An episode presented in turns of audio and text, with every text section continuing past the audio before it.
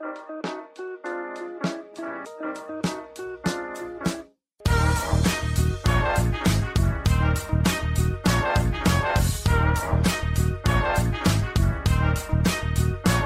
und herzlich willkommen, wir sind die Fotologen. Mein Name ist Thomas Jones und in Rating grüße ich wie immer den Falk Frasser. Hallo Falk. Hallo, guten Morgen, Thomas Jones. Guten Morgen, Falk. Falk, wir haben fotografische Themen heute mitgebracht. Wir gehen ohne Geplänkel direkt rein. Ähm, und ding ding. Ähm, gehen ohne Umwege heute an die Fotografie ran. Vielleicht erlaube ich mir aber einen kleinen Schlenker über ein fotografisches Thema, ähm, bei dem ich beim letzten Mal nicht mal die Zeit hatte, es anzukündigen. Ähm, wir zwei uns heute Morgen schon über die Fotopia ganz kurz unterhalten, ähm, die ja dieses Jahr im Oktober stattfindet, vom äh, 13. bis 16. Oktober. Und Kai Beermann von Gate 7, ausgeschrieben nicht als Zahl, und ich machen ähm, ah, im Rahmen der Fotopia ist falsch. Äh, außerhalb des Rahmens der Fotopia machen wir einen Street Photography Workshop. Im in zeitlichen Hamburg. Rahmen der Fotopia. Äh, Genau, im zeitlichen Rahmen. Ja, äh, auch knapp davon dahinter eigentlich. Ihr setzt euch drauf. Genau, wir setzen uns daneben so. Und ähm, wir hatten einen Street Photography Workshop geplant. Und wir planen einen ähm, am 17. 17. Oktober, genau, an dem Montag nach der Fotopia. Den haben wir vor drei oder vier Wochen irgendwie online gestellt. Der war nach einer Stunde ausverkauft. Ähm, Deswegen hatte ich dann nicht mal mehr Zeit, irgendwas dazu zu sagen. Und wir haben jetzt ein bisschen geschaut, Termine hin und her geschoben und äh, unsere Hotelbuchungen verlängert.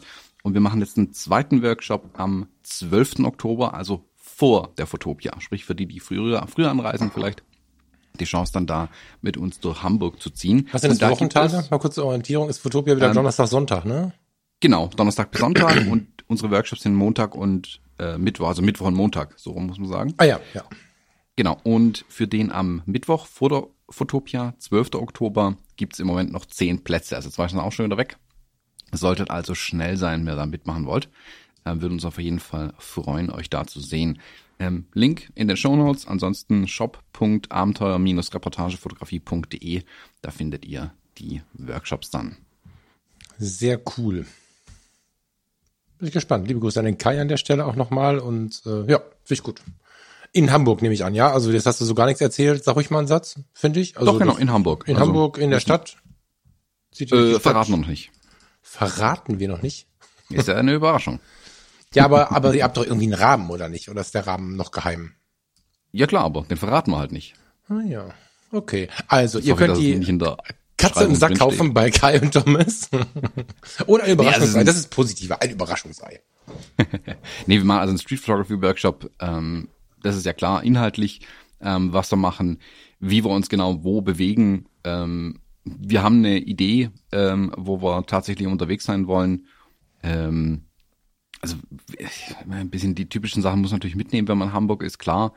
Ähm, also, keine Ahnung, Hafen City, Landungsbrücken, mh, ähm, wollen aber auch ein bisschen äh, gucken, dass wir vielleicht ein paar Ecken mal entdecken, die man sonst nicht sieht, wenn man Hamburg ist. Also ich mich eingeschlossen, wie gesagt, ich äh, bin davor schon da, also auch vor dem ersten Workshop wird man ein bisschen durch Hamburg ziehen mit Kai, ja, um mich da auch noch ein bisschen umzugucken. Ähm, wobei ich es ja auch ganz spannend finde, tatsächlich ähm, ohne Ortskenntnis irgendwo hinzugehen, mich so ein bisschen treiben zu lassen und aber das Beste mitzunehmen. Ich habe das jetzt die letzten fünf Wochen, seit fünf Wochen ich das jetzt, glaube ich, erst seit fünf Wochen bin ich jetzt pro Woche mindestens einmal in Stuttgart unten auch nur Street Photography machen und gehe ganz bewusst auch dahin, wo ich sonst nicht bin. Also in Stadtteil, die ich, wo ich vielleicht mal durchgefahren bin oder die U-Bahn durchfährt, aber ich mich eigentlich nicht rumtreibe, weil es da nichts gibt ähm, und gehe da ein bisschen fotografieren. Finde ich eigentlich total spannend, dass man so seine eigene Stadt neu entdecken kann. Wie gesagt, Hamburg gibt's genug Ecken, die ich gar nicht kenne. Ich ähm, finde es ganz attraktiv. Also, das ist gerade so, das klang fast äh, ein wenig entschuldigend im Unterton. Ich finde es ganz attraktiv, weil der Kai ist ja nun mal, das ist seine Heimat, kann man sagen, ne? so lange wie der Kai in Hamburg gewohnt hat. Ähm, Und kennt da wirklich jeden Meter. Also Farina und ich sind mit, ja mit ihm auch schon den ganzen Tag durch Hamburg gelaufen und es war unfassbar, was er für eine Energie hatte und mit welchem Power und Wissen er dann da durch die Stadt gemetert ist mit uns und uns jeden Meter gezeigt und erklärt hat. Und äh, du bist ja eher nicht so erfahren, was die was die nördlichen äh, Städte angeht. Was ich ja total spannend finde, ist ja das, was sich daraus ergibt, nämlich zwei Leute und du hast den Part, den wir alle haben, wenn wir in eine neue Stadt kommen. Also für Street äh, bietet sich ja eine neue Stadt an. So, man kann natürlich mhm. seine bekannten Ecken immer wieder nehmen und so. Das ist auch ein Modell. Viele werden aber sagen, okay, krass, ich habe Bock auf Street, ich habe Wochenende frei, ich fahre jetzt mal nach Hamburg, nach Bremen, nach Köln, nach was auch immer, wenn sie nicht jedes Mal da sind. Finde ich ganz geil, so von der Mischung her, dass du einen da hast, der quasi heimatlich äh, mit Hamburg verbunden ist und einen, der inzwischen Hamburg kennt, aber vor ein paar Jahren mit den Fotologen das erste Mal da war. Mhm. Finde ich ganz geil. Mhm. Ja, sind wir sehr gespannt, was du da alles äh, erleben werden. Also freue mich auch auf die Fotopia natürlich riesig, ähm, um das Ganze noch ein bisschen zu verlängern. Also ich bin dann, ich glaube, zehn Tage insgesamt in Hamburg oben. Mhm. Ähm, kann mich dann fast als Einheimischer wähnen am Ende. fast, fast. Sehr geil. Oktober, ne? Sind wir jetzt? Hast du schon gesagt? Genau. Ja, 12. Oktober. Genau. Sehr cool. Ja, finde ich gut. Mal gucken. Ich bin ja auch da. Vielleicht sage ich euch Hallo, vielleicht bringe ich euch einen Kaffee. Mal schauen. Ähm, Du hast gesagt, wir springen sofort durch die fotografischen Themen. Das ist ja ein fotografisches Thema. Jetzt bin genau. ich etwas überfragt, womit wir anfangen sollen. Ich bin von unseren Themen heute überfragt, äh, über, wie sagt man das? Ich bin überfordert. Überfordert. Überfordert bin ich damit, genau. Findest du den Einstieg? Ich finde gerade keinen. Ähm, du hattest hier ähm, in unsere Shownotes reingeschrieben, unsere, unser Episodendokument, wie auch immer, ähm, dass Peter Turnley im Moment mit der Kamera in der Ukraine unterwegs ist. Hm. Und dann hast du mir ganz viele andere Namen genannt, die alle mhm. gerade mit der Kamera in der Ukraine unterwegs sind. Und ich hatte offen gestanden nur Peter Turnley äh, mitbekommen. Bei mir ist aber auch gerade Land unter. Das heißt, ich war froh, überhaupt was mitbekommen zu haben. Aber da war ich, ohne zu wissen, wie viele andere da noch losgezogen sind aus unseren äh, Ecken hier, schon so, ja, was war ich denn? Ergriffen? Ich finde da gar nicht die richtigen Worte für. Ich finde das sehr, sehr, sehr krass. Ähm, Wunder mich aber auch darüber, dass ich das so krass finde, weil wenn irgendwelche Fotografen in andere Kriegsgebiete fahren, dann kennt man das. Irgendwarum ist hier, bemerken wir jetzt auch hier so, ja, im, im Umgang mit den Flüchtlingen und so, irgendwie bewerten wir das aus irgendwelchen Gründen anders, obwohl ich das nicht möchte. Keine Ahnung. Aber ich finde es jedenfalls Wahnsinn, dass das Peter Turner ist fast 70, ne, das, damit tue ich im Unrecht, ich glaube, er ist 67 oder 66, ne? Ähm, das Alter hat da, hat da jetzt nicht unbedingt die erste Geige, ne? Nicht falsch verstehen. Also wer mich kennt, weiß, dass das Alter für mich echt nicht so wichtig ist. Aber da stelle ich mir dann doch die Frage, muss man da noch in den Krieg ziehen? Also nicht wertend gemeint, sondern da passiert einfach ganz viel in meinem Kopf. Und ich habe überlegt, ob wir versuchen sollen, das mal zu sortieren. Mir ist aber auch bewusst, weil wir nämlich völlig ohne jedes Skript da reingehen, dass das total in die Hose gehen kann. Was empfindest du dabei?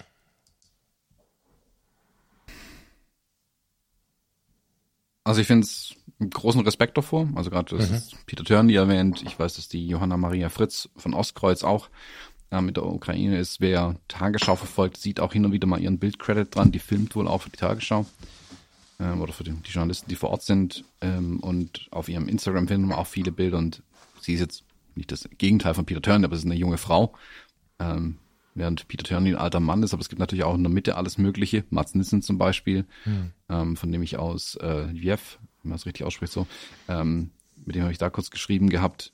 Ähm, also, das, das klingt jetzt komisch, aber die tummeln sich da. Das ist ja dieses große Problem, sag ich mal. Also ein Journalist, eine Journalistin kann über die Ukraine schreiben und hier in Dürlewang sitzen.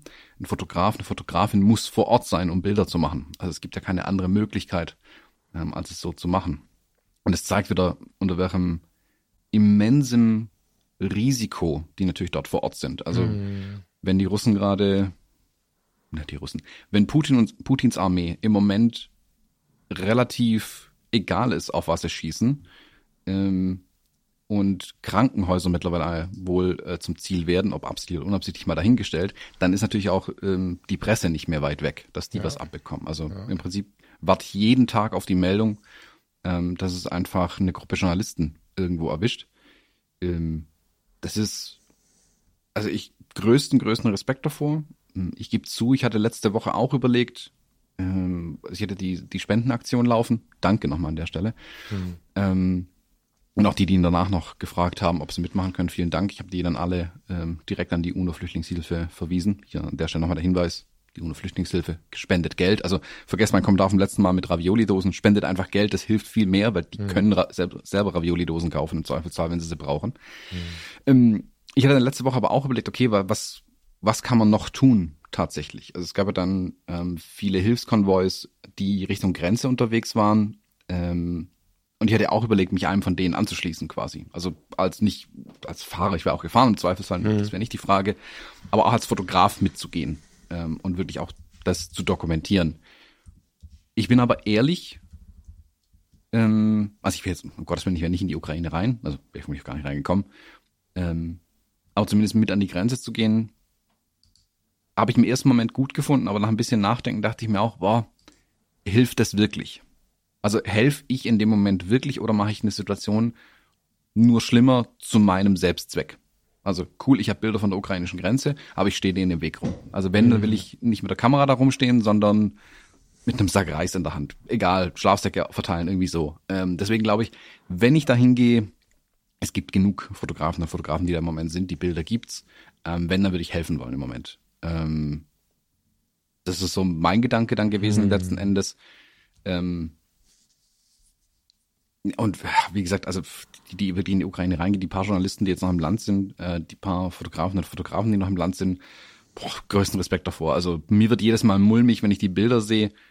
Ähm, letzte Woche ging, glaube ich, diese, dieses Video rum, wo sie über, wo diese Zivilisten in diesem Fluchtkorridor, der offen gehalten wurde, ja dann unter Feuer gekommen sind. Da also wenn sie da nicht direkt den Magen umdreht, wenn sie die Leute mit den Kindern auf dem Arm irgendwie in die Wiese werfen, weil drüber die Kugeln fliegen. Boah, mhm. also das ist.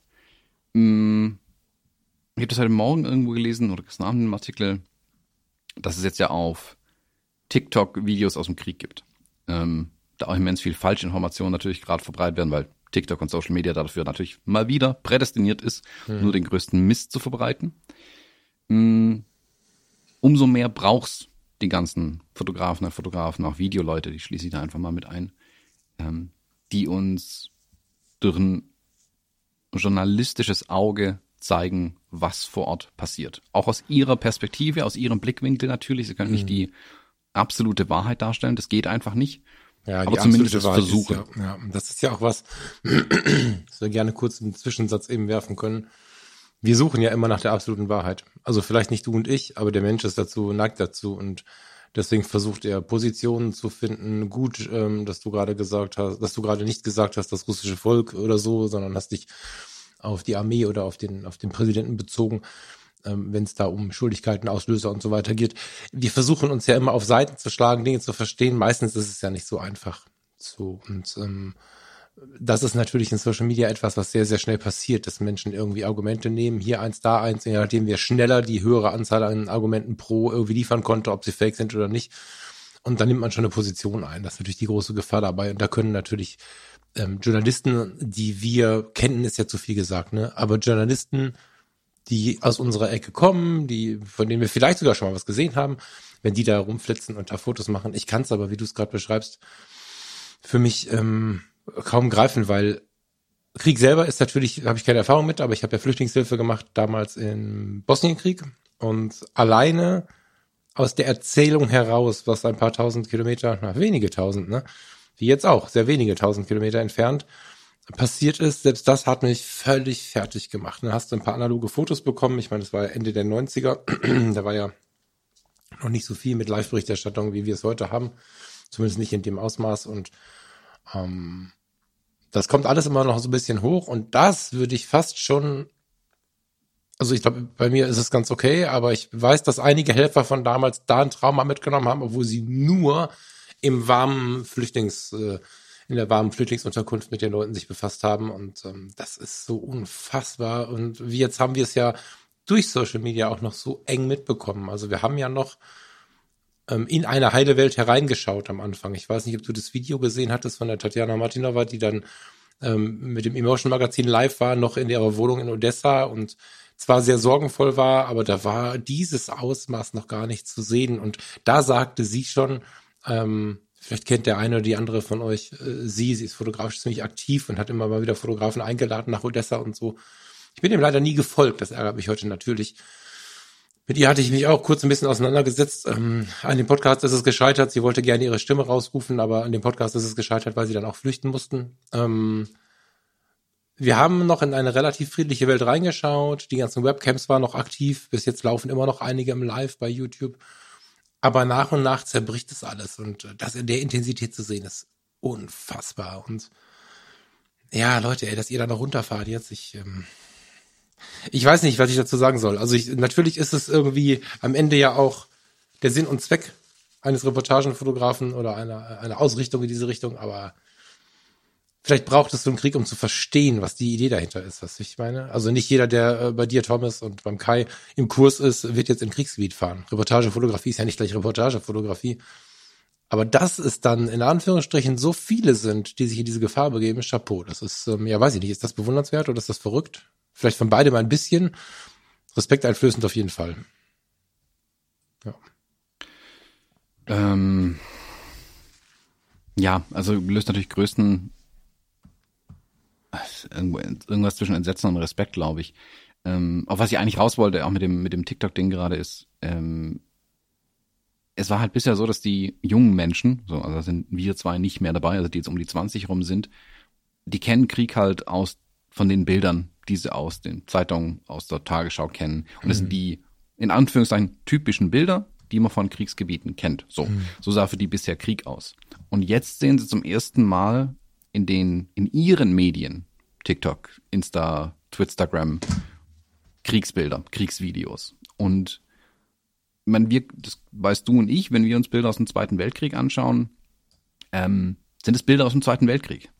War nicht unsere Zeit, nicht unser Krieg, sind Bilder aus der Vergangenheit. Und so, glaube ich, blickt die heutige Jugend oder die jungen Menschen jetzt gerade auf die Bilder, keine Ahnung, aus, aus dem Irak- und Afghanistan-Krieg, ähm, aus dem Balkankrieg, all das war für die andere Zeit. Und jetzt sehen sie in ihren Medien plötzlich diesen Krieg. Und ich glaube, das macht ganz viel mit den jungen Menschen. Mhm. Ähm, ob das gut oder schlecht ist, weiß ich nicht. Darüber will ich mir kein Urteil erlauben, aber ich finde, man sieht, wie, wie es die auf einmal mitnimmt. Das, man, das sieht man auf den Demos. Ähm, ich bin gespannt, was am Sonntag wieder los ist. Ähm, da wird es in Stuttgart wohl eine Riesendemo geben. Ähm, also unfassbar, wie viele junge Leute da jetzt dran sind. Und ich glaube, es hat wirklich damit zu tun, dass eben natürlich junge Leute betroffen sind, aber das ist in jedem Krieg so. Das ist, es gibt ja nicht wirklich Länder, wo nur alte Menschen rumlaufen. Aber hier in der Ukraine ist ja ein modernes Land. Da hat im Prinzip jeder um die 20 hat ein Smartphone, Punkt. Ähm, und die können eben diese Bilder schicken und an ihre eigene Generation. Und ich glaube, das macht ganz viel mit den Leuten im Moment. Also deswegen ist es, wirkt es, glaube ich, auch für die junge Generation sehr viel näher, als es so manch anderer Krieg bisher war. Du merkst, die Pause musst du verkürzen. die musst du reinschneiden irgendwie. Ähm, ich habe das noch nicht sortiert. Also ich habe ähm, Peter Turnley aufgrund der, der Situation, die wir intern haben, gestern oder so erst gefunden. Vorgestern habe ich das irgendwie schon mal gesehen, gedacht, ich muss mal hingucken, habe das dann irgendwie wieder weggewischt und so. Dann mir gestern noch mal in Ruhe angeschaut. Äh, von all den anderen hatte ich gar nicht so richtig einen Blick. Ich habe den Blick ja auch nicht so alt, nicht so alltäglich wie, wie, wie du und ihr in die, in die Reportagewelt so. Ich muss das für mich sortieren. Was du sagst, hat Stärke und Gewicht. Und es ist genau so, ne, dass man auch, oder dass ich auch mit Spannung darauf schaue, wie nimmt die Gesellschaft es an? Ja, wie, wie ist es jetzt bei uns? Ich meine, ich habe auch ein bisschen Angst, dass ähm, ich, ich finde es unglaublich beeindruckend, wie viele Menschen auch hier bei uns in der Stadt gerade Menschen aufnehmen. Ich habe aber tatsächlich, und das ist jetzt wahrscheinlich eine ziemlich krasse Aussage, hier und da auch schon gedacht, na ja, aber jetzt müsst ihr es doch nicht, jetzt müsst ihr doch nicht mit neu angekommenen Leuten Selfies machen und, und sie direkt in Social Media bringen und euch damit schmücken, weißt du? Das war auch noch so ein, das ist so ein Beigeschmack, der immer rumgeht. Und da kommt aber auch sofort eine Stimme in mir, die sagt, na ja, aber ihnen muss halt auch geholfen werden. Wollen wir mal nicht so kleinlich sein. Erstmal ist ja gut, dass ihnen geholfen wird. Aber auch da kommt wieder Social Media so ein bisschen ins Bild, ne? wo ich einfach denke, das ist äh, der richtige Punkt dann für Zurückhaltung. Ich muss kein, kein Selfie machen, dass ich äh, jetzt den und den abgeholt habe aus äh, ähm, ähm, vom Bahnhof oder, oder von der Grenze und dass wir jetzt das Zimmer bezogen haben und so, das muss die Welt jetzt gerade gar nicht unbedingt wissen. Und das ist gar nicht böse gemeint, weil ich auf der anderen Seite auch verstehen kann, dass es irgendwie ein Ventil braucht, weil das alles so intensiv ist. Weil wenn wir ein geiles Essen haben, posten wir es auch. Der Vergleich, der hinkt ganz extrem stark. Aber auf der anderen Seite ist es irgendwie ein schönes Erlebnis. Und wahrscheinlich ist das auch ein schönes Erlebnis, helfen zu können für viele Menschen. Und ich bin gerade in sehr vielen Punkten hin und her gerissen und stelle fest, ähm, verschiedene Perspektiven einzunehmen, aber nicht sagen zu können, meine Meinung ist jetzt X, weil es dafür einfach alles noch viel zu sehr in der Entwicklung ist, in der Entstehungsphase ist. Ja, sehr krass. Ja, also ich verfolge die hm, Berichterstattung, soweit es geht, will ich tatsächlich nur über ähm, den Spiegel und die Tagesschau im Moment. versuche mich aus den Socials irgendwie komplett rauszuhalten, so gut es geht. Ähm, weil ich glaube, dass da, also es ist ganz gut, wenn man die jungen Menschen damit erreicht, aber letzten Endes sollten sie nicht nur das lesen, weil ich glaube, dass da schon wieder sehr viel Unsinn verbreitet wird. Also ist klar immer, dass es gibt diesen geflügelten Spruch, im Krieg stirbt die Wahrheit zuerst. Und ähm, für Social Media gilt es, glaube ich, umso mehr. Ähm, da stürzt der Fuß sogar schon, bevor du Naja, ich habe jetzt, ich habe das hast du vielleicht mm. wahrscheinlich gesehen, ne? Ich habe jetzt das erste Mal wieder so einen richtigen Mecker-Post abgesetzt, was ich ja echt sonst so hart versuche zu vermeiden, weil das das große Problem von Social Media ist, meiner Meinung nach. Weil ich, ich bin einfach, äh, also und ich habe scheinbar einen Nerv getroffen, weil ich hatte noch nie so viel Traffic auf meinem Facebook-Kanal. Da ist es ja eigentlich immer total ruhig, weil ich mich auch da nicht so richtig gekümmert habe. Ähm, da haben wir jetzt echt andere Probleme, wie ich finde. so jeder für sich, aber vor allen Dingen auch in der Weltlage. Und dann ging jetzt dieses Theater los mit den Spritpreisen. Ähm, und ich meine nicht das Theater, dass die Preise so hoch sind, sondern ich meine das unfassbare Theater, dass die Leute völlig unreflektiert sich aufgeregt haben und tatsächlich dann auch, ohne es zu merken, direkt wieder in ganz viele Medien haben locken lassen, die sie dann sogar geteilt haben. Schlaue Menschen sogar. Ähm, viele sogar, die sonst auch gelassen sind sogar ähm, haben sich in Medien hineinlocken lassen, die eigentlich am Ende ähm, schon aktiv waren, als es um andere Dinge geht vor wenigen Wochen, als es um andere Dinge ging vor wenigen Wochen, mit irgendwelchen Tabellen, Statistiken, die einfach nur wieder sagen wollen, dass ähm, der Staat uns alle umbringen will und wir alle irgendwie so. Ne? Also so Verschwörungsscheiß. Und ähm, dass dann, sobald vier Leute aus dem Umfeld irgendwas gepostet haben, alle anderen auch anfangen, ist ein pathologisches Zeichen von von Social Media und ich habe gestern einfach mal so richtig rausgerotzt, dass das mir jetzt, also für meine Verhältnisse, wahrscheinlich war es einfach sehr höflich, aber das mit Sprit, also mit eurem Spritpreisgemecker geht ihr mir echt auf den Sender, ist einer der Sätze. Danach und davor war ich da sehr sanft, glaube ich. Aber ähm, das hat mich echt wirklich geärgert. Und das ist ja immer so das Ding, was da so gefährlich ist. Ne? Und ja, also du hörst, ich finde gerade gar nicht die richtigen Worte. Ähm, ich bin, ich bin extrem beeindruckt von all dem, was da gerade passiert und gleichermaßen aber auch beeindruckt, wie wir es dann wieder schaffen, obwohl wir einen so fetten Einstieg hatten, ähm, in dem wir zusammenstehen und uns überlegt haben, wie können wir denn helfen, aber auch wie können wir denn selbst damit umgehen. Es ist ähnlich wie bei der ersten Corona-Welle. Es dauert Tage, mit Glück Wochen, aber meistens Tage, bis dann wieder irgendwie dieses äh, grumpy das wird man doch wohl noch sagen dürfen, la la la rauskommt und dann wieder so eine Gegenwelle am Start ist, die zu verhindern, zu versuchen scheint, irgendwie alles, was mit Zusammenhalt hat, äh, zu zerbrechen. Das macht mich einfach völlig verrückt. So, ja. Aber ja. Hm. Ja, wobei, wobei das, was du jetzt gerade angesprochen hast, du natürlich dann ja, ja, das Spiel das ein Stück weit mitgehst, also wenn du quasi einen Kontrapunkt ja. setzt. Äh, meckern, übers, Meckers, meckern übers Meckern ist genauso wertlos. Deswegen sage ich ja, äh, das ist jetzt mal die Ausnahme, die die Regel bestätigt. Ja. Ich ähm, muss gestehen, ähm, hm, ich muss gestehen, ist krass, ne? Das zeigt, wenn man das äh, mal wieder macht, ich habe mich ja wirklich jetzt einige Jahre davon ferngehalten, aber auch genau diesen Mechanismus, weil natürlich fühlst du dich dann auch nicht mehr alleine, weißt du? Also ich habe gedacht, Alter, ihr könnt doch nicht ernsthaft mit diesem Spritpreiskram jetzt hier so ein Drama machen. Ich habe nur Spritpreis-Gemecker gesehen, obwohl ich ja eigentlich einen sehr aufgeräumten Feed habe. Das hat mich wirklich erschrocken. Daraufhin habe ich dieses Posting abgesetzt. Mich aber auch darauf eingestellt, einen Shitstorm abzubekommen, weil die mich jetzt alle anmachen. Ich habe aber irgendwie 23 Kommentare und fast 100 Likes, die sich einfach nur komplett ohne irgendeinen Aber äh, auf den Zug gesetzt haben und gesagt haben, ich ertrage das auch nicht. Was auf der einen Seite, ja, stimmt, zeigt, ähm, wie gut es leider tut, sich mal auszulassen. Das gilt ja für alle anderen auch. Das hat ja Gründe, warum Menschen das so machen erschreckenderweise, wenn man es dann mal selber gemacht hat, versteht man den, den Mechanismus dahinter. Was es aber auch zeigt, ist, dass du nur Negativität reingespült bekommst und wenn du mal aufzeigst und sagst, Entschuldigung, seht ihr das alle so, kommen auf einmal 100, die es nicht so sehen. Und das ist ja auf beiden Seiten so. Was für mich immer mehr zeigt, äh, äh Michael, nächste Woche kommen unsere Testleute in die Community und dann wollen wir unseren kleinen Fotoclub eröffnen. Natürlich hat die Fotografie nichts mit der Weltlage zu tun, aber das ist dann zumindest so ein bisschen ein Safety Room. Ähm, das gibt mir recht, dass ich mir das letzte Jahr jede freie Minute um die Ohren geheimert habe. Ähm, dass wir das versucht haben, weil das ist, äh, das ist schon der Wahnsinn. Du bist da ja immer schon sehr viel krasser. Ich bleibe auch dabei, dass es inspirierende Momente hat, dieses ganze Social Media Ding.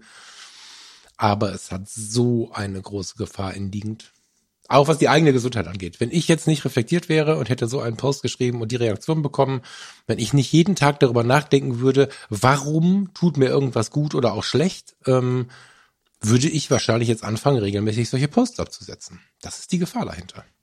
Schreibst irgendwas, bekommst irgendeine Form von Applaus. Ah, das mache ich nochmal. Und dann suchst du dir irgendwann die Sachen raus. Äh, und wenn es nur das Meckern ist, das Meckerns wegen, weil Leute gerne meckern und dann mitmeckern. Schon bist du nicht mehr alleine. Krass. Aber du hast recht. Das äh, werde ich so, also da bin ich Teil des Ganzen geworden, ja. Hm. Gut, ähm, versuchen wir da mal einen Punkt ranzukriegen. Ähm, gehen mal zum nächsten Thema weiter. Was wir ich muss da raus. Haben. Ja. Äh, du hattest ja vor ein paar Monaten, das ist fast schon ein Jahr jetzt her dann, oder? Das war früher letztes Jahr, kann das sein? Also die Leica M240 hattest? Äh, müsste ich in den Kalender gucken. Äh, vielleicht, ja. Ja, ja, also ein Jahr ist es bestimmt her. Ja, genau. Also du hast mal das Vergnügen, mit einer M240 eine Zeit lang zu arbeiten. Ähm, ich habe jetzt seit drei Wochen hier eine Leica M10 rumliegen. Mhm. Also was heißt rumliegen? Ähm, die habe ich aus guten Gründen hier rumliegen. Und ähm, habe mit der jetzt vermehrt fotografiert in den letzten äh, Wochen. Und konnte endlich mal ausgiebig eine M testen. Also bisher lief das immer so, Fotografin, Fotograf sagt, hey Thomas, nimm mal eine Leica M in die Hand. Ich nehme sie in die Hand. Boah, die ist aber schwer. Wo ist hier der Autofokus? Hihihi, hahaha und gebe sie wieder zurück. Und das war so ungefähr ähm, die Ahnung, die ich von Fotografie mit M hatte, mit M-System hatte. Und jetzt habe ich endlich mal die Gelegenheit, mich wirklich über Wochen mit den Kameras zu beschäftigen. Ähm, danke nochmal an den Leica Store in Nürnberg, die mir die als Leihstellung gegeben haben. Ähm, und würde mich da ganz gerne mit dir drüber austauschen tatsächlich. Also du hast ja deine Erfahrungen schon so ein bisschen mitgebracht damals und jetzt kann ich endlich mitreden. ich bin ein bisschen gespannt. Also ich mache ja gerade tatsächlich eine dicke Pause davon. Ähm, weiß, was heißt eine Pause? Ob das nochmal kommt, weiß ich nicht. So. Aber ist nicht wichtig. Es ist, ähm, finde ich, eine extrem spannende Erfahrung. Ob ich irgendwann so ein Ding besitze oder gar nicht mehr zurückkomme, das ist jetzt nicht Thema, weiß ich nicht. Aber ich war damals schon neugierig, wie du das finden würdest und bin jetzt ganz gespannt, weil ich finde, also ich habe das so empfunden, jetzt ist die M240 natürlich deutlich älter. Die Grundbedienung ist aber ja während des fotografischen Vorgangs prinzipiell die gleiche. So, ähm, ich hatte so den das Gefühl, noch mal was Neues anzufangen.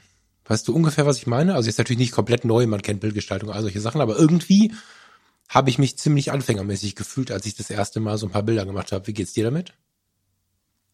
Ganz ähnlich, ähm, tatsächlich. Also ich meine, der, der erste Eindruck, den ich ja bisher immer hatte, dass die Leica schwer ist, ähm, den hatte ich auch da wieder. Mhm. Ich habe mich aber zugegebenermaßen sofort ein bisschen zu Hause gefühlt, mhm. ähm, weil ich durch die X Pro 3 und die X100V den, die grundsätzliche Arbeit mit dem Sucher auf der linken Seite ähm, und äh, die Sachen sind da, wo ich suchen würde, wenn ich eine Leica in die Hand nehme. Das ist wirklich nicht so viel anders wie bei meinen Fujifilm-Kameras. Ja, das ISO-Wahlrad ist ein bisschen weiter links, aber ähm, das mal dahingestellt. Die grundsätzliche Bedienung durch den Blendenring, glaube ich auch, der natürlich sofort mhm. vertraut ist mhm. für mich. Also es fühlt sich hundertmal fremder an, in irgendein Fremdobjektiv an meine GFX ranzumachen, wo kein Blendenring dran ist, mhm. als hier mit der Kamera zu arbeiten, wo der Blendenring zumindest an der richtigen Stelle ist, mhm. nämlich am Objektiv, wo er hingehört. Mhm. Und das hat sich sofort sehr vertraut angefühlt. Gleichzeitig aber total schräg, weil es dann halt doch keine Fujifilm war.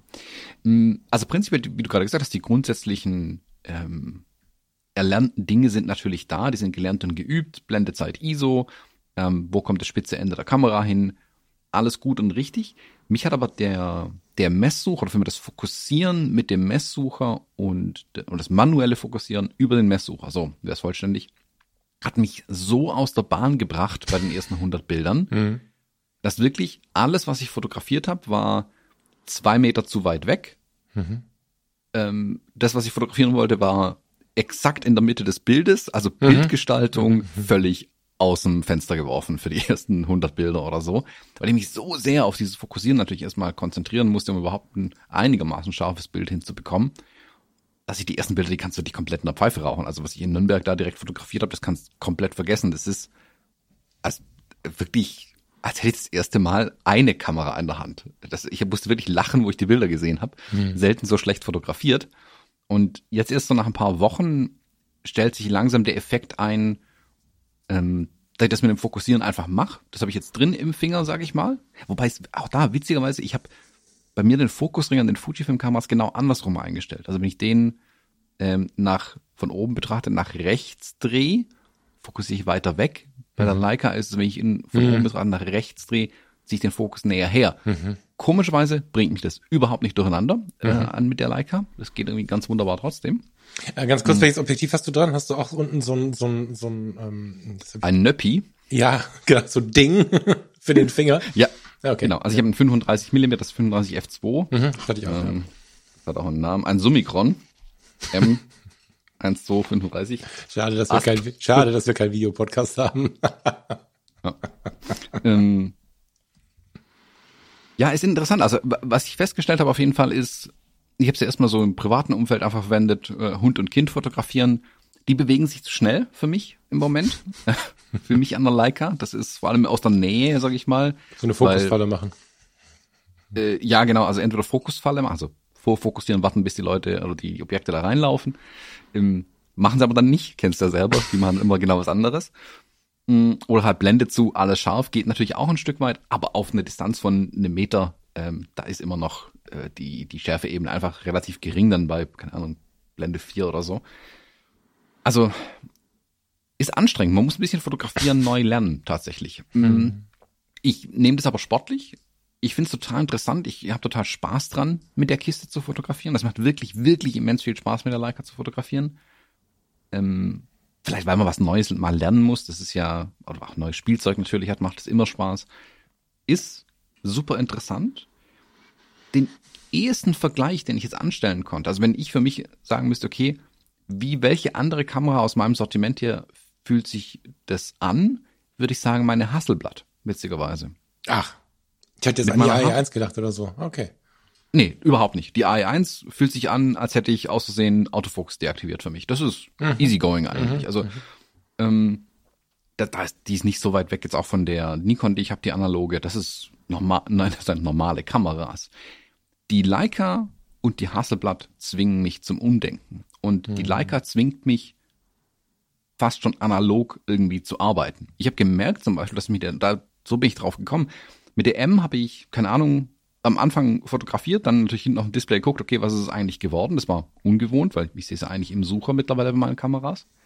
Und so nach den ersten 100 Bildern habe ich mich dabei ertappt, überhaupt nicht mehr zu kontrollieren, was ich fotografiert habe. Nicht, weil ich dachte, ah ja, wird schon sein, sondern weil in meinem Kopf hat es irgendwie auf analog umgeschalten. So nach dem Motto, mal gucken, was das Labor draus macht. Und deswegen bin ich am ehesten so, wie ich bei der Hasselblatt arbeite.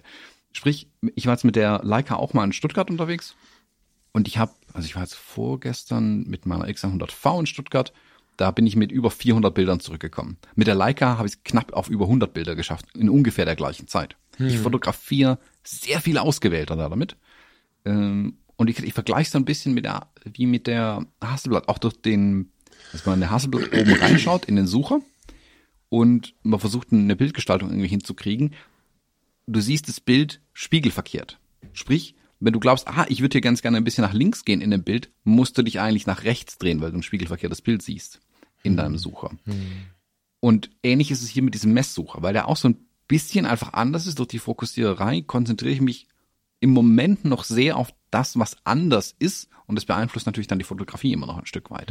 Und da bin ich noch nicht ganz drüber. Also ich glaube, ich muss einfach noch mal noch mal 10.000 Bilder mit der Kiste machen, bis ich wirklich Naja, komplett frei fotografieren Ja, kann. also die Hasselblatt und die Leica haben eins gemein. Du nimmst dir nicht ähm, als Fujifilm, Canon, Nikon, da sind wir alle gleich, ne? Als Fotograf mit einem klassischen System, welches auch immer das ist, mit einem klassischen Spiegelreflex oder n- neuer Na, das klassischste System dürfte die M sein. Das stimmt, aber du weißt nicht, also kla klassisch im Sinne von, äh, sagen wir, ein, ein, ein breiter, ein verbreiterteres System. Du weißt ja, was ich meine. Also wenn wir jetzt von unseren äh, Nikon, Canon, Fuji, was haben wir noch, Pentax, so, wenn wir jetzt kommen und nehmen uns eine Hasselblatt aus dem Schrank, weil wir gerade bei Thomas zu Besuch sind, der sagt, nimm doch die mit, wenn wir jetzt nach Stuttgart fahren. Oder wir nehmen uns eine Leica aus dem Schrank, fast egal, ob die analog oder digital ist tatsächlich, M, SL, nicht M, ähm, dann können wir nicht mal eben jetzt, so, ich nehme heute mal die Leica. Das funktioniert nicht, sondern das ist äh, eine andere Art der Fotografie. Das habe ich vorher immer für so einen Werbeslogan gehalten und auch für so ein bisschen eine Selbstbeweihräucherung, manchmal vielleicht sogar, nicht böse sein bitte, das wirkte auf mich manchmal so. Und als ich sie dann in der Hand hatte, habe ich gedacht, okay, krass, jetzt fangen wir das Ganze nochmal von vorne an. Ähm, mir selbst hat das ganz gut geholfen, weil es zur richtigen Zeit kam, weil ich ja durch die Projekte bei Fotografie tut gut mich sehr viel mehr dieser ganzen Achtsamkeitskiste verschrieben habe und damit wabi sabi, wie diese Sachen nicht alle heißen, die wir mit der Fotografie anstellen können, wenn wir denn achtsam und, und entspannt sein wollen und wenn wir uns runterholen wollen und so, dann ähm, kommt einem so eine Art der Fotografie sehr entgegen. Wie du schon sagst, du kommst im Leben nicht auf so viele Bilder. Jetzt wird es bestimmt Leute geben, die aufzeigen und sagen, ich mache aber auch so viele Bilder und ich bin aber auch so schnell im Autofokus. Ja, man wird schneller mit allem. Am Ende ist aber dennoch so, dass es das weit bewusstere Fotografieren ist und dass durch diesen weit aktiveren Entstehungsprozess, kann ich das so nennen, Thomas? Ja, ne? Aktiverer Entstehungsprozess. Also das Auslösen macht mehr mit diesem Gedanken, ich erschaffe was, finde ich. So, also kannst du mir gleich was zu sagen. Und dadurch baut man auch, finde ich persönlich, oder habe ich, nicht Mann, ich habe ein engeres Verhältnis zu Bildern aufgebaut, die ich gemacht habe tatsächlich. Und am Anfang dieser Anfangsphase auch zu Bildern, die sicherlich äh, meinem eigenen Anspruch gar nicht genügt haben. Also ich kann mich gut erinnern, wie ich zum Beispiel im Angertal gestanden habe, vor einem uralten, ähm, so einem riesigen Zaun, der war aus Baumstämmen gebaut, der ist riesig dick. Und da habe ich als Kind schon drauf gesessen. Der ist aber inzwischen so zerballert und zersetzt von, von allen möglichen Tieren und Moos und so weiter, dass der eigentlich ein Stück der Landschaft geworden ist und, und sehr bröckelig ist und so. Da ist halt Moose und da wächst ein kleiner, wuchs eine kleine Buche aus dem, auf den, aus dem Stamm und so.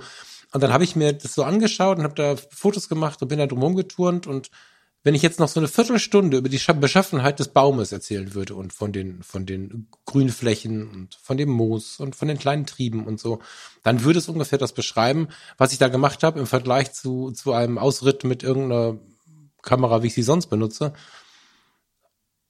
Selbst wenn dann viel mittig war, wie du es gerade sagtest, und irgendwie ich dann erst an die Gestaltung gedacht habe und dann vielleicht sie auch trotzdem verkackt habe, weil die äh, Kante irgendwie doch woanders war, als ich sie eingeschätzt hätte und so, ähm, habe ich irgendwie ein engeres Verhältnis zu den Bildern ähm, aufbauen können. Äh, glücklicherweise bin ich ja, wahrscheinlich kann ich diesen Leica-Ausflügen verdanken, dass ich inzwischen so sehr bei diesen manuellen Objektiven angekommen bin.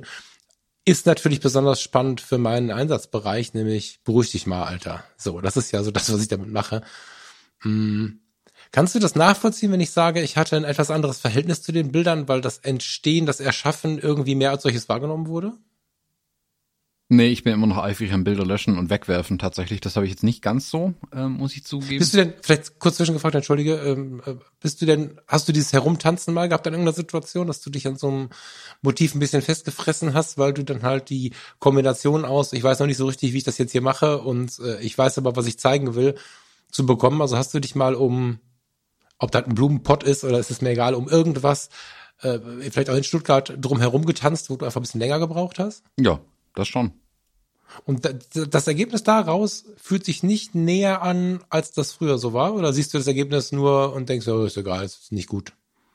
Nö, das ist für mich genauso, wie ich es mit anderen, anderen Kameras mache. Also da ergebnismäßig, okay. da ist mir letztlich egal, ob ich das jetzt ähm, mir hart erarbeitet habe, irgendwie mit einer, äh, mit der M, weil ich zu doof zum Fokussieren bin im Moment noch, ähm, oder ob ich es mit äh, hinhalten und übers Display hinten fotografieren mit einer, auch mal einer Fujifilm-Kamera. Vielleicht reden wir auch von was anderem, was zu doof zum Fokussieren. Solche Gedanken hatte ich alle gar nicht. Und ich habe auch ziemlich gut getroffen mit dem zwei, mit diesem 2.0, ne? Das ist das Omikron, mhm. ja. Nee, das Problem hatte ich tatsächlich gar nicht. Vielleicht, vielleicht reden wir auch von zwei unterschiedlichen Dingen. Also ich bin äh, mit der Kamera halt mehr in die Ruhe gekommen. Ich bin ja nicht auf der, na, das ist vielleicht auch wieder unsere Ausrichtung. Also ich bin mit der Leica ja nicht rumgelaufen, um das beste Ergebnis zu bekommen, ähm, sondern ich bin rumgelaufen, um runterzukommen und zu gucken, was macht die Kamera mit mir. Insofern haben wir da wahrscheinlich einfach ein ganz anderes Erleben und eine ganz andere Zielsetzung drin. Ja, wie gesagt, ich ja. habe bis jetzt hauptsächlich Street damit gemacht. Ähm, mhm. Und da ist es, also da ist ja sowieso, gebe ich jetzt zu, Blende 8, gib ihm. Ähm, da ist jetzt auch das Fokussieren nicht so das Problem. Es macht, es macht super viel Spaß, ähm, damit zu arbeiten, aber letztlich ist für mich dann das Bild entscheidend und nicht die Kamera, mit dem ich das Bild gemacht habe. Also ähm, wenn natürlich mir eine Kamera eine andere Möglichkeit überhaupt erst gibt, ein Bild zu machen, dann beeinflusst das logischerweise das Bild, weil es sonst nicht gäbe. Also wenn ich mit meiner Hasselblatt fotografiere, bekomme ich sechs mal sechs Zentimeter große Negative raus. Das ist natürlich schon was anderes, ähm, als wenn ich hm. mit der A1 fotografiert habe, das Kleinbildfilm war. Mm, oder digital mit unseren Sensoren auch nochmal was anderes. Da ist, steckt dann schon was dahinter. Mm, ich finde das Fotografieren an sich mit der M ist aber anders. Wie gesagt, und, und darum geht's mir schon auch so ein bisschen, okay, wie, wie kann ich damit tatsächlich arbeiten? Also im Moment ist es, also im Moment bin ich zu Neuling mit der Kamera, um der so zu vertrauen, dass ich sagen würde, okay, ich nehme die jetzt irgendwo hin mit, wo ich, wo die Bilder wirklich zählen, also wo Kunde steht dahinter und hätte gern die Bilder am Ende. Ähm, da bin ich noch viel zu neu damit, gebe ich zu. Also ich will das nicht anfangen, eine Porträtsession mit irgendjemandem zu machen, wenn ich wüsste, der braucht die Bilder und bezahlt mich am Ende dafür. Also als freie Arbeiten, cool, da kann man das ja auch vorher sagen, hey du, ähm, die Kamera, ich habe keine Ahnung, wie rum man die hält, lass uns mal Bilder machen. Hihaha. Und dann kann man mal loslegen. Äh, und da würde ich jetzt auch demnächst mal ganz gerne mal versuchen, mal hier Porträts mit der tatsächlich zu machen. Mm, es ist, wie gesagt, für mich ist es so ein bisschen wie mit der Hasselblatt. Der Vergleich ist am ehesten das, weil ich auch irgendwie das Gefühl habe, ich habe mehr Kamera in der Hand. Das ist vielleicht das Gewicht zum einen. Ähm, mhm. Und was für mich aber auch ganz interessant war, ähm, für mich hat die mit einer M mal ein paar Wochen rumzulaufen, hat für mich die Preisfrage bei den Leicas nochmal in eine völlig neue Perspektive gerückt. Tatsächlich. Und Erzähl mal. ich habe ja bisher schon immer gesagt, dass die Leicas, es ist natürlich ein Edelprodukt, ein Luxusprodukt. Punkt. Das ist, sagt der Preis, also die neue kostet über 8000 Euro, die M11. Mm, wenn man aber mal so eine Leica wirklich in die Hand nimmt und nicht nur, wie ich bisher sagt, ja, die ist aber schwer, deswegen kostet sie so viel, sondern sich mal wirklich anschaut, wie das Ding gebaut ist. Also wirklich, wie jedes Knöpfchen an der Kamera exakt da sitzt, wo es hingehört und exakt so viel Spiel hat, wie die Ingenieure es haben wollten, wie der ähm, Auslöseknopf sich anfühlt, wie selbst das Menü sich anfühlt. Also das geht in die Software mit rein, meiner Meinung nach. Wie extrem aufgeräumt alles ist an der Kamera. Die M240 war noch ein bisschen wilder auf der Rückseite, die hat ein paar hm. äh, Knöpfchen mehr gehabt. Die M10 und die M11 sind ja reduzierter, die haben nur noch drei Knöpfe plus das Steuerkreuz auf der mhm. Rückseite. Und da denkt man sich, ho, kannst aber nicht viel machen. Ähm, ja, stimmt, kannst nicht viel machen. Und das muss ich sagen, bin ich das Faszinierendste. Das zum einen rückt es den Preis in eine neue Perspektive von der Kamera, weil ich wirklich diese schiere Ingenieursleistung an der Kamera jetzt fühlen mhm. kann nach ein paar Wochen. Mhm. Also wirklich an mhm. jedem kleinen Detail, an jedem Schräubchen auch, das da dran ist. Also ähm, verzeiht's mir andere Kamerahersteller, aber das sind alles Wackelkisten da dagegen. Alles. Ja, das stimmt. Ja. Ähm, da schließe ich Fujifilm mit ein. Da nehme ich die nicht raus. Ja, ähm, ich habe diesen zusätzlich eine andere Bodenplatte dran mit einem zusätzlichen Handgriff dran. Und selbst der, ähm, wo es eine komplett andere Fertigung ist, selbst der sitzt bombenfest exakt so da dran, wie er dran sitzen soll. Wenn mich jemals jemand wieder fragt aus dem Ausland, hey, ihr Deutschen könnt doch so genau Sachen bauen. Da hat man bisher gerne auf unsere Autos verwiesen, weil die also toll waren. Ganz ehrlich, macht da einen Haken dran, fahrt mit denen nach Wetzlar und zeigt denen eine Leica-Kamera.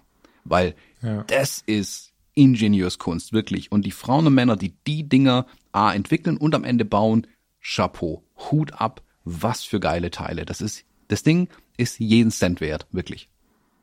Naja, und da, weißt du, du bist ja schnell dabei, jetzt gerade auch wieder, dass dir die Kamera egal ist, mit dem du etwas erschaffen möchtest und so diese Zielgerichtung ähm, finde ich ja auch spannend, gerade weil ich sie so intensiv nicht habe. Das ist, macht uns ja auch ein bisschen aus, dass wir in dem Punkt anders denken, dass wir uns da wieder aber so treffen, finde ich auch. Ja, am Ende gewinnt damit Leica mit, mit, mit dem Punkt, dass wir uns am Ende wieder treffen, weil ähm, das, was du als Ingenieurskunst und Leistung und so beschreibst, ähm, macht halt mit mir auch was. Ich setze da noch ein bisschen die Story dieses äh, dieser dieser Firma, dieser Kameras mit oben drauf und ich finde das Erleben damit zu fotografieren besonders. Ja, und ein Teil von diesem Achtsamkeitsding, ja, von diesem mit der Kamera entspannen können, sich wieder fokussieren können, heißt ja nicht nur wieder ein scharfes Foto machen zu können, sondern äh, runterzukommen, in die Ruhe zu kommen und so. Das machen sie tatsächlich. Und ich glaube schon, dass du also ich glaube, dass die Leistung, von der du gerade gesprochen hast, nämlich diese, diese unglaublich gute Verarbeitung und so, ein Teil des Ganzen sind, ein Teil des Gefühls sind, was ich da versuche irgendwie zu beschreiben und wahrscheinlich gar nicht so richtig beschreiben kann. Zu deinem Punkt, dass du dich jetzt noch nicht an, an Porträts oder Auftragsarbeiten oder so herantrauen würdest. Ich glaube, ist wieder eine Frage der Ausrichtung, aber wenn du es mit der Leica machst, ist es ja auch wieder so ein bisschen dann geht es nicht mehr darum, absolut auf den letzten Punkt zu sein. Du kannst auf den Punkt sein mit dem Gerät, davon bin ich überzeugt. Die Leica-Bilder müssen nicht unscharf sein oder so. Aber es ist für dich relativiert, wenn du eine ganze Serie hast, wenn zwei Bilder ein bisschen daneben sind, aber totale Wirkung haben. Also ist, ich finde, das lockert so ein bisschen auf, einfach in dem Punkt. Und du kannst, glaube ich, relativ schnell, wenn es denn aber auch zu deinem Auftritt passt, damit durchaus ähm, solche Bilder machen. Aber es ist dann relativ klar, dass du kein Set mit 50 Bildern abgibst, sondern vielleicht fünf. Und nicht, weil du zu doof bist oder was auch immer, sondern weil alles ein Stück weit langsamer, könnte man jetzt sagen, wird. Ähm, wenn ich ins Positive ziehen möchte, würde ich sagen, ein Stück bewusster wird. Ich habe das Gefühl, dass das alles ein Stück bewusster wird und das finde ich ähm, hochinteressant. Also ich, ähm, ich sage ja immer, ich weiß nicht, wohin das führt. Ich früher oder später werde ich mich damit nochmal beschäftigen. Ja, weil ähm, ich, während du so erzählst, einzelne Augenblicke, einzelne Motive, einzelne Momente im Blick habe, die mir wirklich geholfen haben. Also wenn du mich fragst, keine Ahnung, ähm, ich äh, rutsche, ich wäre jetzt irgendwo angestellt, wo ich Stress hätte und würde in den nächsten Burnout rutschen und ich habe 12.500 Euro, ob ich die jetzt nicht in meine Rentenkasse einzahle, würde ich sagen, nee, ich äh, rutsche gerade den Burnout, ich hole mir jetzt eine Leica. und objektiv, weil das wirklich so viel gemacht hat. Also das war schon intensiv. Ja. Ja, warum glaubst du denn, äh, wird es nicht gehen? Einfach nur, weil du, weil du noch ein bisschen Übungszeit brauchst? Oder, oder glaubst du, bist du da irgendwie bei Schärfe generell und so? Nee, ne? Nee, mit Schärfe. Du meinst einfach nur der Umgang mit ja, der Kamera. einfach Übung. Also ich, ich ah, denke ja. noch zu sehr über mein Werkzeug nach im Moment. Und da will mhm. ich eigentlich davon weg. Eine Kamera muss für mich transparent sein, wenn ich wirklich damit arbeiten möchte. Und es wird sie mehr und mehr. Also, das habe ich ja gesagt, die fühlt sich nicht so anders an wie eine X Pro 3 am Ende des Tages. Mhm. Ähm, aber noch anders genug, um mich hin und wieder einfach aus dem Konzept zu bringen, dass ich mich eben nicht aufs Motiv konzentrieren kann, sondern über meine Kamera nachdenken muss und dann hm. komme ich halt. Da bin ich raus. gespannt. Das habe ich tatsächlich nach ein paar Wochen hatte ich tatsächlich, obwohl ich ja, ich ne, also im Vergleich äh, zu deinen Fotos habe ich mir die Motive ja wirklich arg ausgesucht. Also ich bin nicht in die Reportage gegangen, ein Baum läuft mir nicht weg, wenn ich äh, durch die Täler laufe und und sehe einen Fluss. Äh, das ist ja mehr, das ist ja was ganz anderes. Aber ähm, ich habe dann gemerkt, wenn wir mit Freunden unterwegs waren oder so, ich hatte sie da ja auch viel mit und ich habe da ja auch Bilder gezeigt, wenn wir irgendwo auf irgendwelchen Spaziergang mit Leuten rumgealbert haben und so Verwunderlicherweise war es da schon so, dass ich nachher extrem schnell im Fokussieren war. Und ich weiß nicht, wie du es machst, aber du kannst ja, du merkst ja irgendwann, wie weit sind denn meine Motive in etwa weg. Und selbst offenblendig kannst du ja ähm, eine ungefähre Meteranzahl schon einstellen. Und ich hatte es sehr schnell, ich, das habe ich dir, ich meine, ich habe gerade ein Déjà-vu, das habe ich dir, glaube ich, schon erzählt. Ich wusste relativ schnell, auf welche Entfernung, und ich hätte keine Meter sagen können, aber ich habe den Abstand zum Motiv gesehen und wusste, an welcher Uhrzeit quasi dieser Nüppli hast du ihn genannt. Es gibt, äh, für die, die es nicht kennen, an den Leica, an vielen Leica-Objektiven unten so einen, wie ein Daumenrad, würde ich das bezeichnen. Der passt halt, äh, das ist wie eine Kerbe, wo der Daumen reinpasst. Das ist relativ breit, oder der, der Daumen ist Quatsch, irgendein Finger reinpasst. Je nachdem, wie du das Ding gerade hältst. Und daran kannst du ähm, halt fokussieren, also die Entfernung bestimmen. Fokussieren ist ja nichts weiter als die Entfernung bestimmen. Und wenn du weißt, meistens äh, bin ich interessiert daran, an bei ungefähr drei Metern abzumessen, dann äh, legst du da kein Metermaß hin, sondern irgendwann hast du es drauf, wo du bist. Also bevor ich äh, die Kamera vor den Kopf genommen habe, habe ich schon so ein bisschen das Rad in die Richtung geschoben, manchmal sogar mehr oder weniger direkt getroffen. Das finde ich ganz interessant. Wenn dieser Punkt eingesetzt hat, dann musst du mal anrufen, weil dann beginnt das Ding Spaß zu machen und dann wird's ehrlicherweise auch gefährlich. Ja, also äh, ich bin glücklicherweise gerade nicht in der Situation, ähm, aber dann wird es gefährlich, darüber nachzudenken, ob das nicht auch ein äh, Teil des äh, Firmeneigentums sein könnte.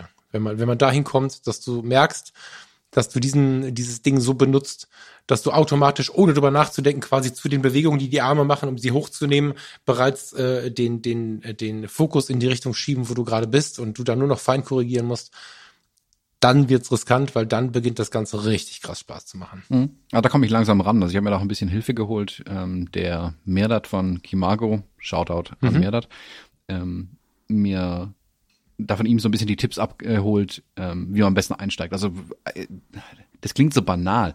Wohin mit meinen Händen an der Kamera? Also ähm, was ich anfangs mal direkt gemerkt habe, dass ich in meinem Wahn das, ähm, das zweite Sucherfenster verdeckt habe mit dem Finger.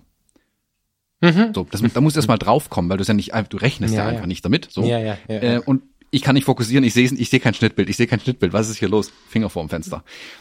Oder wie er auch erklärt hat, also hier den Zeigefinger drunter, unten an diese Fokussierhilfe heißt der, glaube ich, offiziell. Und einfach mhm. nur den Finger ausstrecken und zu dir ranziehen. Finger ausstrecken ist weiter weg, Finger ranziehen ist näher dran. Ah, okay, Fokusrichtung kapiert. Und Genau. Und auch immer. Genau, diese, genau. Und, ja. und immer, also ich mache es jetzt immer so, ich habe sie quasi immer auf unendlich stehen. Und sobald, wenn ich sie hochnehme, ziehe ich den Finger zu mir ran und dadurch treffe ich relativ genau schon den Punkt dann, ähm, wo ich hin genau. muss. Und da ich immer aus der gleichen Richtung komme beim Fokussieren, hilft mir das auch immens natürlich dann ähm, den Punkt zu treffen, den ich möchte. Und das ist das, was, wo ich jetzt so langsam aber sicher reinkomme, dass ich wirklich ähm, das richtig treffe ähm, und mir nicht mehr ganz so viel Gedanken drüber machen muss und auch einigermaßen einschätzen kann, weil du kannst ja, das ist in dem System einfach so, nur in der Mitte fokussieren und wenn du danach dann über Recompose, also dein Bildausschnitt neu wählst, schiebst du ja deine Schärfeebene ein Stück weit durch die Gegend.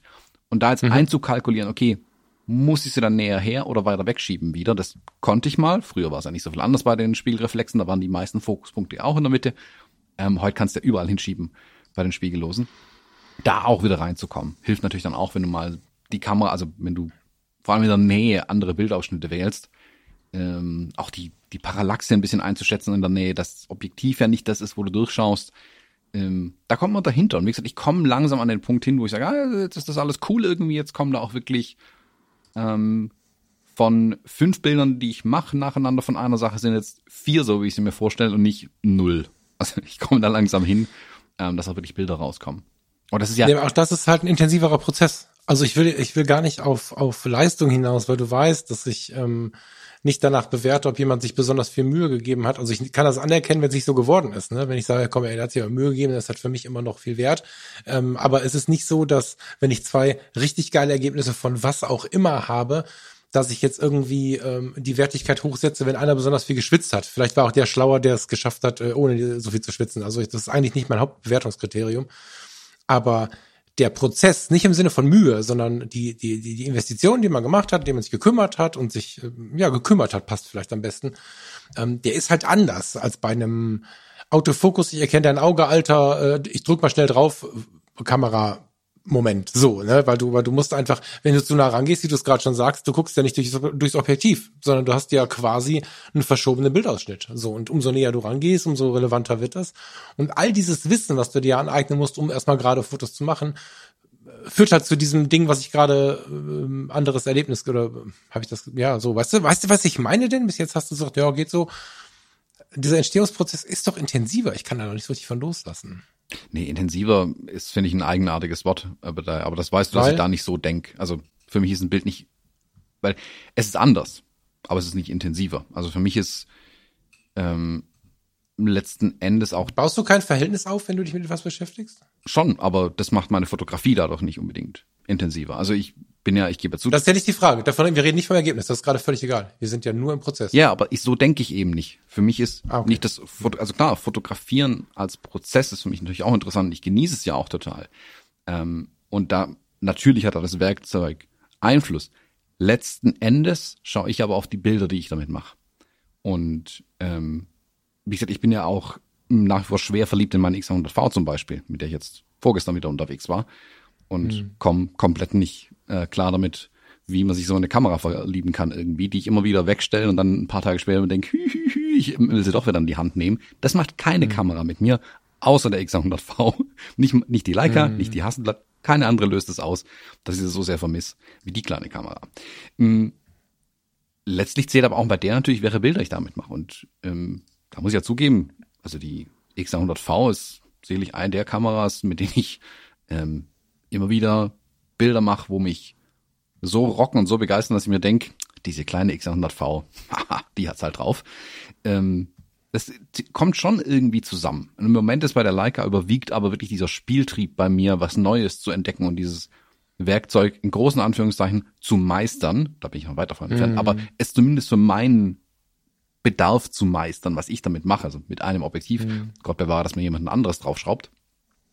Ähm, äh, es ist, es macht super viel Spaß. Also das, das will ich dir äh, gar nicht absprechen, aber dieses intensiv ist für mich, also mit dem Wort fange ich da nichts an einfach. Ja, da müssen wir im Thema weitergehen, weil das ist ja mein Kern, weißt du? Also das ist ja auch der Punkt, äh, warum du sicherlich in die eine Richtung und nicht in die andere gegangen bin. Ähm, weil wir uns da einfach hart unterscheiden. Ja, hart ist nicht negativ und nicht böse gemeint, aber da stehen wir halt mit zwei verschiedenen Sprachen voreinander. Ne? Wenn ich, äh, also wenn wir beide uns sagen, was macht uns an in der Fotografie, vielleicht haben wir einen interessanten Tag mit dem anderen. Ähm, vielleicht gehen wir danach geil was essen und trinken. Vielleicht haben wir auch viel Spaß. Aber ob wir fotografisch das, das gleiche Ziel äh, erschaffen, das weiß ich nicht. So, ja. Naja, gut. Ähm, wenn du sagst, der Preis ist für dich jetzt absolut verständlich, mh, mm, kommst du dem näher, auch zu sagen, okay, ich könnte mir vorstellen, mit so einem Ding zu arbeiten? Über so eine Testphase hinaus. Ich weiß nicht, wie lange du sie jetzt hast, weißt du schon?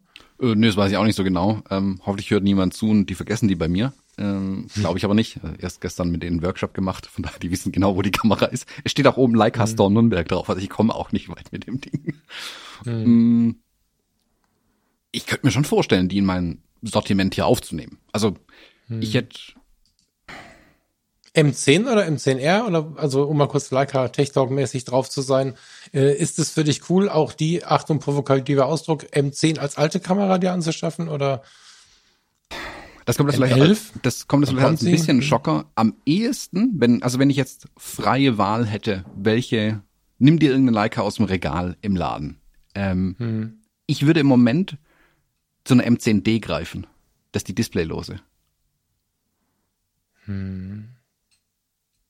Weil ich für das, wie ich im Moment fotografiere und dieses analoge Gefühl, das die Kamera eh schon so versprüht, ähm, hm. wird mir die M10D, wird mich im Moment am meisten rocken irgendwie, hinten kein Display drauf zu haben, mich davon noch mehr zu lösen, noch mehr nur Fotografie, also den Prozess tatsächlich zu leben und hinterher dann nachzuschauen. Die D oder die Monochrom vielleicht noch. Die beiden würden mich im Moment am meisten reizen. Spannend, auf die Idee wäre ich jetzt gar nicht gekommen. Also gar nicht, weil ich es nicht cool finde. Ich finde es schon, ich finde es schon cool, ne? Das ist ein total spannender Ansatz. Ich denke nur aufs Display kann ich ja auch nicht schauen. Ich kann ja sogar wahrscheinlich die Nachschau alle ausmachen, oder? Geht das bei Leica? Mhm. Bei den anderen kann ich's. Geht. Ja, ne? Ähm, geht. Liegt ein bisschen am eigenen Erleben gerade, weil ich einfach immer wieder merke, äh, niemals gibt es nicht so und äh, dass das Leben irgendwie auch ein Ride ist und, und, und, ein Prozess ist und so und äh, dass diese Festlegung auf irgendwas ein großes Missverständnis in unserer Welt ist. Ähm, dass ich wahrscheinlich ewig eine sehr starke Schwarz-Weiß-Affinität haben werde, ist total klar. Was ich aber die ganze Zeit schon versucht habe ähm, zu vermeiden oder auch zu widersprechen ist, wenn Leute von außen gesagt haben, ich fotografiere nur noch Schwarz-Weiß. Ich habe immer versucht, das ein bisschen zu relativieren und wenn ich das gesagt habe, habe ich gesagt, man sagt mir manchmal nach oder habe gesagt, im Moment oder so. Ich das immer so ein bisschen relativiert, weil das Leben besteht zumindest für mich absolut aus Veränderung und wenn man sich zwanghaft irgendwo festtackert, dann kann da eine unbemerkte Unzufriedenheit entstehen. Und das ist was ganz, ganz Schlimmes, wenn man sich einredet und glaubt, in einem Punkt fix und zufrieden zu sein und da nicht klarkommt. Jetzt hast du tausend Kamerasysteme, deswegen wird da die Gefahr nicht bestehen. Du würdest die Kamera einfach nur für diesen Moment einsetzen und könntest ja in andere Kisten greifen. Aber nur die M10D wäre mir, glaube ich, aus den eben genannten Gründen zu heiß. Deswegen bin ich auch ganz froh, mich nicht weiter in Richtung äh, äh, Q2 Monochrom oder oder äh, M10 Monochrom oder so zu bewegen in Gedanken oder bewegt zu haben, weil ich jetzt in diesen Frühlingstagen wieder merke, wie schön es dann doch sein kann, mit der Kamera das wahrzunehmen oder aufzunehmen oder mitzunehmen, was einen wirklich beschäftigt und man hat sich nicht selbst zu sehr eingegrenzt, weil ich kann mich ja bewusst eingrenzen, indem ich Kamera auf schwarz-weiß stelle. Sie steht nach wie vor auf schwarz-weiß. Ich gucke durch einen schwarz-weißen Sucher. Naja, und äh, ich kann dennoch tun und lassen, was ich möchte und mich wieder ändern und verändern, ohne mir was Neues zu kaufen. Deswegen, das wäre der einzige Grund, das ist vielleicht ein hochpersönlicher Grund, keine Ahnung, wäre mir das zu krass. Als Spielzeug finde ich witzig, aber für Spielzeug habe ich nicht das Konto. Ich weiß nicht, was die gebraucht kostet. Die hat fünfeinhalb gekostet, glaube ich, ne? Oder sechs. Die Idee? Die D, die. Siebeneinhalb mittlerweile oder so. Das ist, die steigt im Preis. What? Ja, ja. Ich habe nachgeschaut. Ach, krass. Diese wird tatsächlich Ach, teurer krass. und ist sau schwer zu bekommen. Also. Ach, krass. Ja, nee, also eine M10 kriegst, äh, glaube ich, von halben, nicht ganz von halben Preis, aber ein paar tausend Euro günstiger als eine M10D. Deswegen sage ich auch ganz bewusst, wenn Geld keine Rolle spielt, würde ich eher zur D greifen tatsächlich. Ah, okay. Mhm. Ach, krass, das haben wir gar nicht klar. Mhm. Okay. Ich muss aber zugeben, da dieses ähm, Arbeiten mit Messsucher und mhm. ähm, Fotografie mit der Leica generell so viel Spaß macht. Ich habe mich dann ja ähm, im Leica Store und im Fuji Store drüben bei der Ausstellung auch mit den anderen Leica Fotografen und Fotografen so ein bisschen ausgetauscht. Und viele haben mir eigentlich zu einer, also damals noch unwissentlich, wie es werden wird, weil da hatte ich sie das seit einer Stunde in der Hand, mir zu einer M3 geraten, tatsächlich. Weil ich gesagt habe, ah, mich würde auch analog eigentlich reizen. Haben alle gesagt, nicht die M6 kaufen, kauft eine M3. Keine Ahnung, schreibt mir bitte nicht noch mehr, ich bin eh schon verwirrt. Ähm, und ich glaube, ich würde mir jetzt im Moment tatsächlich mal eine M3 versuchen noch ähm, auszuleihen, um mal analog ein bisschen mit der zu fotografieren. Da ist natürlich der M10D am nächsten kommt einfach. Und mal schauen, ob ich dann den Leica-Zug nicht vielleicht auch komplett analog fahre, so wie mit meiner Hasselblatt ja auch. Ähm, und es mhm. einfach eine Analog-Liebe dann bleibt. Und wie du sagst, ist ja nicht eine Kamera, die ich habe. Ich habe ja meine Arbeitskameras, ich habe auch meine genau. ähm, Spaßkameras, ja, ja. Mal für meinen privaten Quatsch, den ich mache, oder wenn ich zum Fotografieren rausgehe. Und da könnte ich mir in dem Pool könnte ich mir die M10 oder eine Leica M sehr gut vorstellen, tatsächlich mittlerweile. Es ist sehr viel besser als noch vor drei Wochen, bevor ich eine in der Hand hatte. Hm. Ich hatte ja, wobei das ähm, nicht so richtig zum Thema passt, weil sie eher, die ist nicht schlecht verarbeitet, die ist nur etwas standardmäßiger verarbeitet. Die ist sicherlich noch, genau, die kommt mit den ganzen Konkurrenten gut klar, ist aber ähm, mit Blick auf die M's natürlich was anderes. Ich hatte sogar mit der Leica R4, oder der R5, ein Riesenspaß, eine Riesenfreude. Und das Ding leuchtet nicht gebraucht irgendwo bei 100, manchmal sogar 70 oder 120 oder was auch immer Euros. Hatte ich eine riesige Freude mit. Dann habe ich hier eine Leica Flex SL analog, die finde ich auch richtig geil. Da fehlt mir aber hinten dieses Sucherglas. Das, das, da ist nur ein Loch im Gehäuse und es gibt einfach keine Ersatzteile. Ich habe keine gefunden bis jetzt nirgendwo. Ähm, das ist ein bisschen traurig, aber ansonsten würde ich die auch wahrscheinlich analog viel benutzen. Kann ich gut verstehen. Also die, die, die analogen Leicas ähm, bei der M3, boah, ich guck mal gerade. Da weiß ich nicht, ob das so meins wäre, aber M3 kriegt ich das mal Schrauben, ne? Vielleicht braucht es ein bisschen mehr Informationen. Ja, nur M3 eingeben ja. hilft nicht. das ist ein bisschen behämmert, ne? Genau. Ja, so siehst du, die ist ja schon wieder sowas von. Oh je, da bin ich gespannt. Also wenn du das machst, bin ich gespannt. Warum?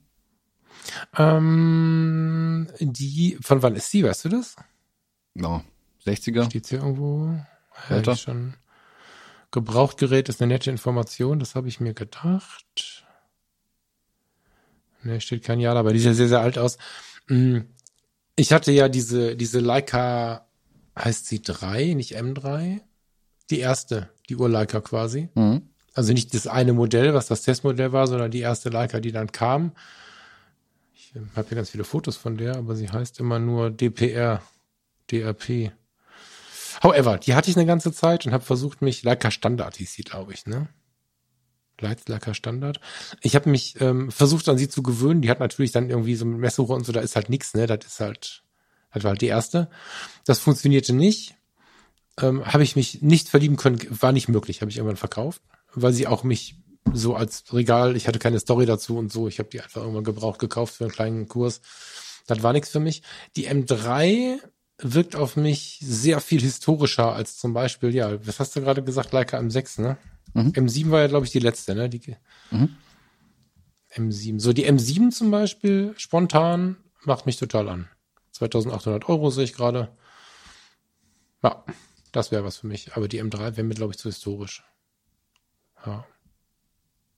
Ja, so das ist ein bisschen wie mit unserer Isolette, die wir durchs Land geschickt haben, weißt du? Wenn, es gibt einfach den Punkt, wo das Ding einfach so, so viereckig zu bedienen ist. Vielleicht tue ich der M3 absolut unrecht und alle schlagen die Hände beim Kopf zusammen und sagen, beschäftige dich erstmal damit. Stimmt, ich habe sie noch nie in der Hand gehabt.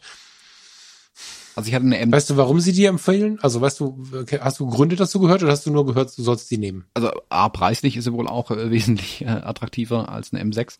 Ähm, ja. sie wird vermutlich halt, wie so mancher Oldtimer, ein bisschen wartungsintensiver dann am Ende sein. Weiß ich nicht, keine Ahnung. Ähm, ich weiß nicht genau, was die, die Hintergründe sind, muss ich mich mal damit auseinandersetzen. Aus dem Blickwinkel, den ich jetzt mit der M10 hier habe, kann ich aber sagen, dass die M3 sich nicht so viel anders bedient. Also das ist das Grundkonzept von den Leica Ms ändert sich eigentlich gar nicht, meiner Meinung nach. Ähm, es gibt mhm. natürlich ein paar Finessen, welche, ähm, welche Messsucher sind verbaut, also welchen Bildwinkel decken die quasi ab. Was siehst du jetzt an der M10 zum Beispiel? Ist es 35, ist es quasi von 35 Millimeter Objektiv gemacht, in Anführungszeichen. Mhm. Ähm, es geht relativ weit raus an den Rand. Ähm, das gibt Unterschiede zwischen den einzelnen Leicas irgendwie, ich habe auch die Details nicht, also da kennen sich andere besser mit aus. Ähm, soweit ich das aber verstehen kann, ist die M3 ähm, so der Sweet Spot ein bisschen, was die analogen äh, Leicas an, angeht, äh, wo viele drauf schwören, die Kenner, äh, nenne ich sie mal. Mhm. Ähm, mhm. Ja, also ich, ich kann es ja nicht genau sagen, warum sie mir empfohlen wurde, was von dem, was ich sehe und weiß und einmal in der Hand hatte, ähm, hat sich das nicht so viel anders angefühlt wie die M10 eigentlich. Also der Vergleich hinkt, ich weiß, aber die Grundkomponenten an der M3 und an der M10 sind die gleichen. Vor allem, wenn du das gleiche Objektiv hinmachst, ähm, ist es wirklich hm. nicht so viel Unterschied. Hm. Ja, verstehe ich. Bin ich gespannt, wo du hinkommst. Also ich bin analog jetzt gerade, ähm, müsst ihr euch jetzt, bitte bietet mir im Himmelswillen jetzt keine analogen Leicas an. Ich äh, bin nicht imstande, gerade welche zu kaufen, mit der Contax auch gerade sehr zufrieden. Ähm, äh, empfinde ich auch Ähnlichkeiten, also zu dem R-System jetzt, ne, nicht zu der M. Ähm, das ist schon ein krasses Ding. Aber da müssen wir jetzt nicht die nächste Kamera ins Rennen werfen. Wir haben eine Stunde auch schon voll. Ja, bin ich gespannt, was du noch erlebst. Du hast äh, nur das 35er. Ne? Das ist jetzt irgendwie keine Linsen zum Wechseln, sondern mhm. 35 mm gut ist, ne? Genau. Ja, gut. Ist ja aber auch, glaube ich, so. Also 35 und 50 sind ja, glaube ich, so die beiden Dinger, oder? 28 diskutieren manche, aber ja, ja wird mich reizen, äh, einen 28er tatsächlich dran zu haben, weil ich ja an meinen Fujifilm im Moment sehr viel mit der Brennweite fotografieren. Das heißt, das 18er dann. Ähm, die äh, bin ich mir nicht so ganz klar, wie ich dann mit dem suche, dann sehe ich ja gar nicht mehr das ganze Bild und da ich im Moment latent zu weit weg bin von allem, wird es mit dem 18er natürlich nur noch verschlimmern. Mir würde vermutlich ein 50er tatsächlich mehr helfen im Moment. Hm. Tja, leider eins. Ja. Nee, ohne Witz. Also ich meine, ruf sie mal an. Das wird, ich kann mir gut vorstellen, ja, dass sie dir da. Das wird nicht das Problem sein, aber erstmal eins meistern und dann das nächste holen. Naja, das stimmt. Das stimmt. Zumal das 50er macht es nicht einfacher, glaube ich das Ding mit dem Fokussieren. Genau, das glaube ich auch nicht. Also muss ich noch ja. mehr aufpassen. Ah, da bin ich gespannt. Dann drehen wir den Spieß jetzt mal um und ich werde mal alle paar Tage und Wochen mal fragen, wie es so ist mit der Leica. Voll gut. ich würde dich nur bitten, mich nicht weiter anzustecken. Ich konnte mich jetzt noch ein bisschen schützen, aber ich habe zwischendrin gemerkt, dass ich wieder angefangen habe, so zu zucken und ich habe jetzt hier auch schon wieder Ebay auf und so. Also ich würde dich bitten, nicht zu intensiv zu werden damit. und ja, würde sagen, ach du, wir haben noch ein Bild der Woche. Genau. Mir gerade ein. Nicht, dass du mich immer erinnern musst. Beschreib mal das Bild der Woche, bitte. Ähm, Ruhrpott-Romantik. Nein, ein, ein ähm, dezenter Hinweis auf kommende Energiekrisen. Oh Gott, so politisch wollte ich das nicht haben. Wind ist besser als, was soll das sein, Gas. ähm, ja, was kann man da reininterpretieren? Das stimmt, spannend. Also was ich da viel mehr gesehen habe, war, oder gesehen und gespürt habe, war, ähm, ich stehe auf einem künstlich angeschütteten Berg, der total, also in der Wiese zwischen Büschen und Bäumen. Mm, schau runter eben ins Ruhrgebiet, hab da oben aber die totale Stille, also ab einer gewissen Höhe hast du ja so eine Soundabkopplung. Du hörst natürlich in der Ferne es scheppern und ab und zu donnert mal einer mit dem Hammer irgendwo drauf und ab und zu zischt mal irgendwo eine LKW-Auflaufbremse oder so, aber das stimmt nicht, die Auflaufbremse zischt gar nicht, ne? Es ist die Hydraulik, glaube ich, oder? Mm. However, du hörst halt schon immer mal wieder ein Geräusch, bist aber dennoch wie auf so einem See auch so ein bisschen abgekoppelt und das, was früher Abraum und Schutt und Mist war, dieser Berg, auf dem du stehst, ist inzwischen von der Natur zurückerobert und die Menschen suchen Ruhe.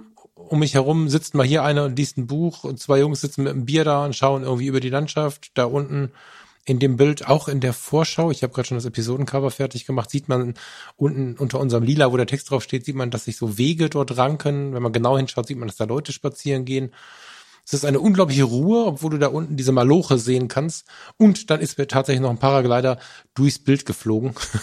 Das ist jetzt kein Teleobjektiv, das sind 50 Millimeter, ähm, woran man so ein bisschen sehen kann, äh, das ist kein großer ausgewiesener Ausguck oder so, sondern einfach nur der Rand von so einer Halde, wo man sich hinhocken kann ja, tatsächlich ein bisschen Ruhrgebiet einfach. Und was ich immer wieder und gar nicht oft genug sagen kann, ist, dass ähm, sich diese beiden Welten, für die mein Herz schlägt, Rheinland, Ruhrgebiet, gar nicht so sehr unterscheiden und auch das Grüne und das Natürliche sehr stark vorhanden ist. Also man sieht auch hier in dem Bild ganz deutlich, dass zwischen irgendwelchen großen Lagerhallen, Kraftwerken, was auch immer wir da alles sehen, Einkaufsmeilen, keine Ahnung, immer wieder Waldflächen sind.